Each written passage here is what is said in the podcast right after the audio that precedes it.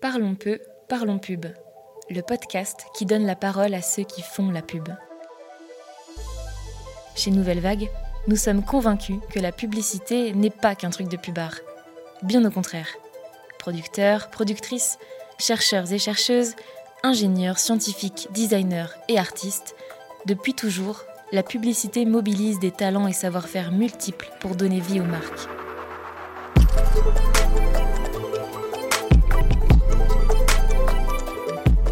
Notre équipe est allée à la rencontre de ces personnalités issues de milieux variés et parfois inattendus, pour comprendre les mécanismes et les enjeux d'une industrie qui encore aujourd'hui façonne notre culture. Bienvenue dans Parlons peu, parlons pub, le podcast de Nouvelle Vague, agence Brand Culture.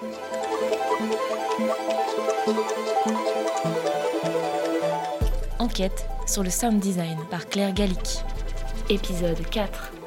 Les plus beaux exemples d'identité sonore. Pour reprendre les mots de Roland Cahen, il y a une richesse de perception auditive dans notre quotidien.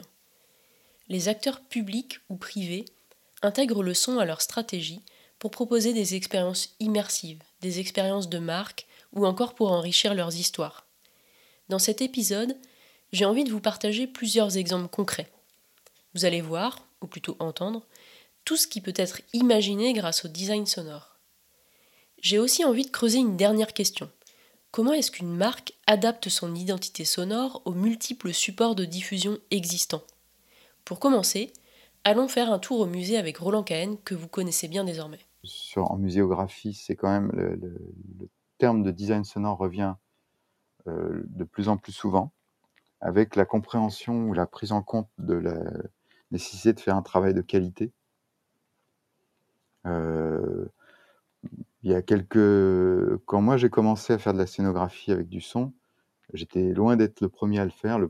Vraiment une des personnes qui a été vraiment, euh, importante pour ça, c'est Gérard Chiron, qu'il faut citer, euh, enfin, je sais pas si vous pourrez le faire, mais qui était le le le responsable son des expositions du Centre Georges Pompidou, qui est décédé il y a quelques il y a 2 ans, je crois, ou l'année dernière et qui a vraiment un, peu tout inventé dans ce domaine en expo sur la manière de, de, gérer les sons dans les expositions. Et puis, en fait, ça s'est répandu et aujourd'hui, c'est assez courant. En effet, la présence des sons dans les musées est assez répandue. On voit de plus en plus d'œuvres interactives qui sollicitent l'ouïe des visiteurs. J'ai par exemple un très bon souvenir de l'expo rock installée en 2018-2019 au musée d'histoire de Nantes. À l'entrée, on nous donnait un gobelet qui pouvait ensuite être apposé sur des pastilles diffusant du son. Chacun mettait son oreille dans ce gobelet pour écouter de la musique, des histoires. Il y avait aussi plein de vieux téléphones à cadran à décrocher pour écouter des interviews d'artistes. Bref, toute une installation sonore vraiment géniale. Roland Cahen, lui, a travaillé sur la navigation sonore de la Cité du Vin de Bordeaux, qui au passage est super. Il explique bien toutes les interactions sonores imaginées pour que l'expérience de visite soit riche et engagée. La métaphore dont, je pars, c'est ce que j'appelle la navigation sonore. Euh, c'est-à-dire on se déplace dans un espace dans lequel il y a des sources sonores qui sont distribuées et on interagit avec elles. Alors en tant que visiteur dans un espace euh, muséographique, on va s'approcher, déclencher des événements, échanger des conversations,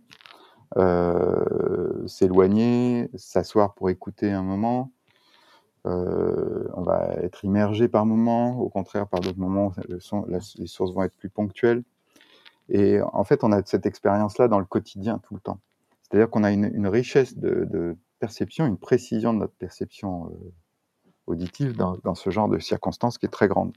Et l'idée dans la Cité du Vin, c'est justement de tirer parti de cette, euh, diversité euh, des, des éléments. Côté marque, on retrouve également ces interactions avec les utilisateurs dans le monde physique, mais également dans un monde plus dématérialisé, comme l'explique Laurent Matisse. Dans la façon dont les, la marque euh, interagit, ou les consommateurs en tout cas sont amenés à interagir avec la marque, comme je vous le disais, il y a, aujourd'hui, et ça va continuer encore pendant longtemps, il y a les supports physiques. Donc les supports physiques, c'est typiquement quand on vend en magasin, euh, on, le fait de, payer en magasin, donc ça reste un paiement euh, physique.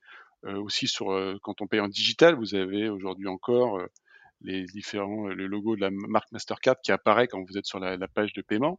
Donc ça, ça continue à vivre, mais de plus en plus, vous allez avoir d'autres d'autres interactions entre le, porteur et, la marque. Encore une fois, je prenais l'exemple des, enceintes connectées, mais il y en a d'autres demain quand vous serez peut-être amené à, payer, je sais pas, sur euh, votre parc-met ou, le péage, où il y aura plus forcément d'interaction physique et ça se fera automatiquement via euh, via des connexions, euh, des connexions NFC ou autres, où automatiquement le paiement se fera sans que vous ayez besoin, un peu à l'image du sans contact aujourd'hui, mais pousser pousser à un échelon plus loin, où euh, juste votre voiture intégrera par exemple le, la fonctionnalité de paiement. Et donc, juste en, passant, un peu comme aujourd'hui avec le télépéage, vous passez et votre paiement se fait. ben, c'est là où l'identité sonore prend le relais. Parce que c'est là où la, sonorité que vous entendrez vous, confirmera qu'une une transaction a été effectuée et qu'elle a été effectuée par Mastercard. À nouveau, je me rends compte que le son véhicule beaucoup de messages. Dans un environnement sans interface physique, le son est très important. Pas de mots, pas d'images, mais seulement quelques notes que chacun mémorise rapidement pour comprendre de manière assez binaire c'est ok ou il y a un problème.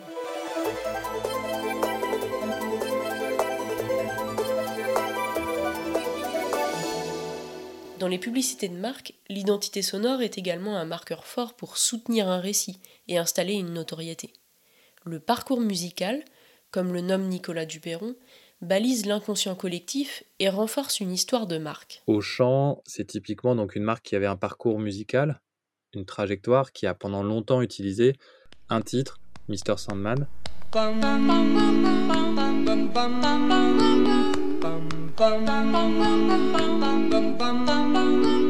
Mr. Sandman, bring me a dream. Euh, qui est assez connu, euh, enfin, qui est pas mal présent dans l'inconscient collectif, hein, que tout le monde a déjà entendu, sans obligatoirement trop savoir euh, d'où il vient. Alors c'est un morceau qui, a été composé par un groupe inconnu qui s'appelle les Cordettes, qui dans l'usage qu'ils en faisaient était repris par Dolly Parton, donc déjà un petit peu plus connu. Mais donc on était sur un univers un peu daté, années 50, 60. bon voilà, il y avait quelque chose de, il y avait une patine très marquée. Ils ont délaissé ce morceau-là, mais pour autant, dans l'inconscient collectif, Auchan était très associé à cette musique. Et tout récemment, donc l'agence a décidé de, la nouvelle agence de pub a décidé de revenir un petit peu aux fondamentaux de la marque et de ressortir euh, donc Mr Sandman euh, pour le remettre au goût du jour.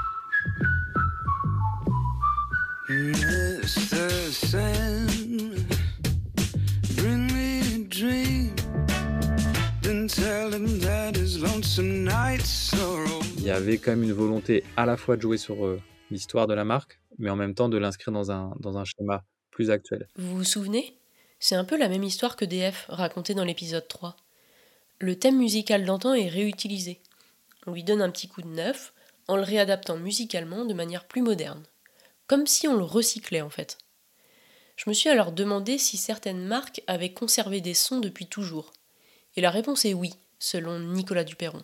Prenons l'exemple de Decathlon, qui est une marque qu'on connaît bien. Euh, leur logo sonore, je pense qu'ils l'utilisent depuis leur création, depuis 30 euh, ans ou plus, et ils n'en dérogent pas. Et ça, c'est vraiment un parti pris de la marque qui est de dire c'est ça notre, notre signature. Et les agences ont changé 10 fois probablement, 15 fois, 20 fois depuis que, que Decathlon fait de la pub. Leur signature n'a jamais changé. Et ça, c'est vraiment que le client qui peut l'imposer parce que la plupart du temps, qui dit nouvelle agence dit tentative ou tentation de vouloir tout changer pour un petit peu s'imposer ou montrer tout, tout, son savoir-faire.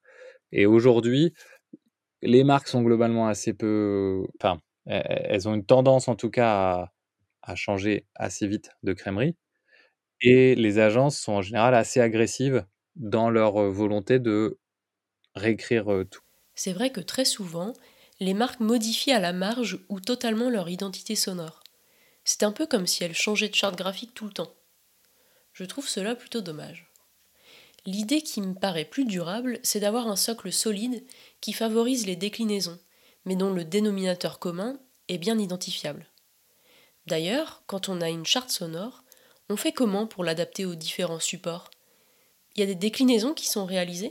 Cette identité sonore, cette, architecture sonore, soit bien évidemment soit universelle, donc qu'elle puisse être, euh, euh, euh, appréciée, reconnue, mémorisable dans le monde entier, qu'elle soit suffisamment simple, en même temps suffisamment universelle, et que voilà, et, dès le départ, elle a été conçue un peu dans une logique un peu open source, dans le sens où plutôt que de vouloir avoir une, une un son fixe et figé qu'on reprenne de façon identique, de façon permanente. Au contraire, on l'a voulu, euh, euh, quand je dis open source, dans le sens où euh, on en a tout de suite imaginé des versions courtes, longues, symphoniques, au contraire très digitales. Voilà, c'est un thème, qui, le thème reste récurrent, donc c'est ces six notes qui restent centrales. Mais après celle-ci, on, a, on a fait appel à des artistes, à des producteurs pour que elle puisse vivre et, s'adapter à différents contextes. Donc différents contextes euh, géographiques, comme je vous le disais, mais aussi d'autres contextes. Par exemple, euh, dernièrement, euh, dans le cadre de notre partenariat avec l'univers de la Champions League, on a imaginé une version réorchestrée, comme si elle était chantée par des supporters. Donc comme si c'était un chant de supporters dans un stade. Donc c'est six notes chantées par des supporters, par une foule de supporters. On l'a aussi imaginé dans l'univers du tennis, parce qu'on est partenaire de Roland Garros. Et là, on l'a, on en, comme si c'était des bruits de balles de tennis. Six notes centrales chez Mastercard constituent les fondations de l'identité sonore. On retrouve la même typologie d'architecture chez EDF et chez de nombreuses autres marques d'ailleurs.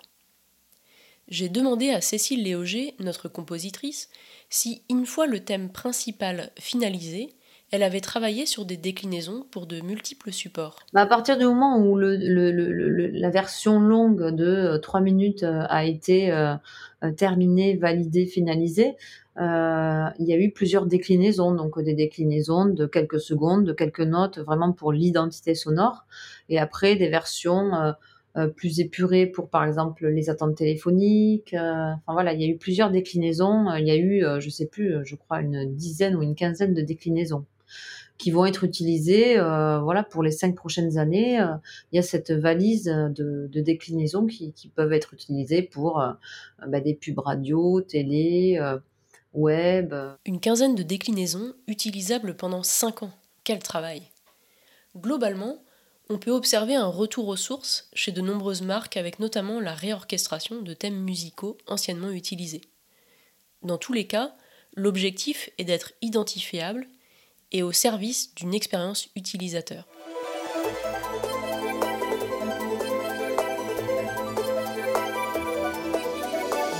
Tout au long des épisodes sur le design sonore, nous avons pu comprendre que le son est un véritable langage et non un artifice.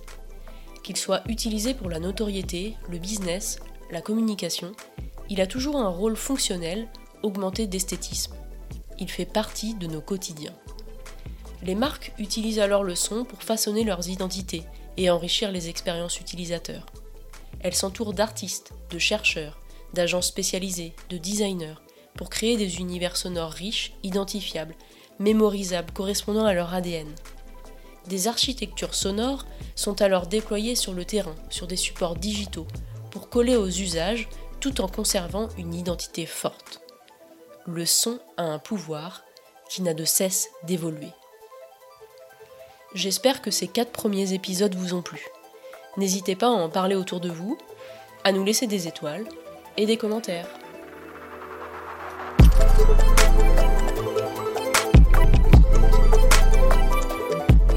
Parlons peu, parlons pub. Un podcast produit par l'agence Nouvelle Vague et le studio Belle Écoute, à retrouver chaque mois sur votre plateforme d'écoute préférée. À très vite pour la découverte de nouveaux talents de la pub.